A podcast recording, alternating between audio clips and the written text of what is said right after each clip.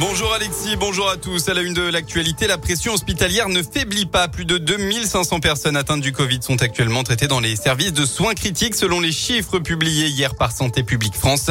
Ces dernières 24 heures, 787 personnes ont été admises à l'hôpital, portant le total du nombre de patients Covid hospitalisés en France à 13 855.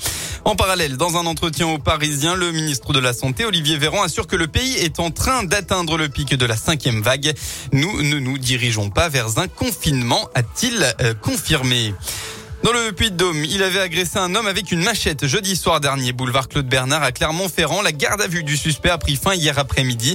Il a donc été déféré devant le parquet en vue euh, d'une comparution immédiate dès demain après-midi devant le tribunal correctionnel.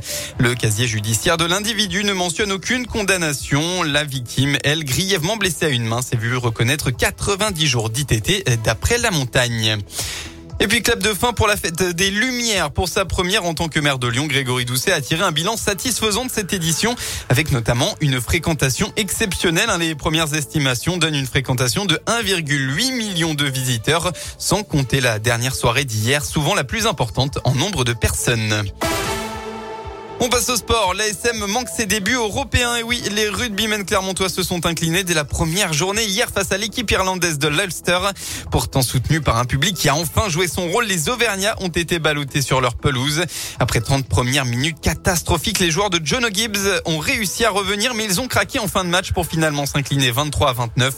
La qualif pour les huitièmes de finale semble déjà compromise, mais le capitaine clermontois Arthur Ituria veut croire que le bonus défensif arraché en fin de match va compter. C'est pas évident de, commencer en, faisant autant de fautes. On se le dit, on se le répète dans la semaine que c'est une autre compétition, que c'est euh, plus dur. On s'en sort un petit peu sur la fin et on a une, belle seconde mi-temps heureusement, mais, euh, mais c'est dommage parce que c'était, je pense, évitable. J'ai envie d'aller faire un coup extérieur. J'ai, je pense qu'on est capable de le faire. Maintenant, on se tire une balle dans le pied ce soir. Il faut être aussi honnête envers nous. Euh, c'est une défaite à domicile sur ces formats de Coupe d'Europe comme il y a maintenant. C'est, vrai que c'est c'est un peu compliqué, mais euh, voilà, il faut, faut jamais baisser les bras. Euh, il faut se dire que c'est jamais fini. Et la semaine prochaine, les Auvergnats se déplaceront en Angleterre sur la pelouse de Sale. En foot, 18e journée de Ligue 1 et déjà la dixième défaite des Verts. Hier soir, Saint-Etienne s'est incliné à Reims 2 à 0. Le club a joué la moitié du match en infériorité numérique puisque Denis Bouanga a été expulsé, coupable d'un mauvais geste.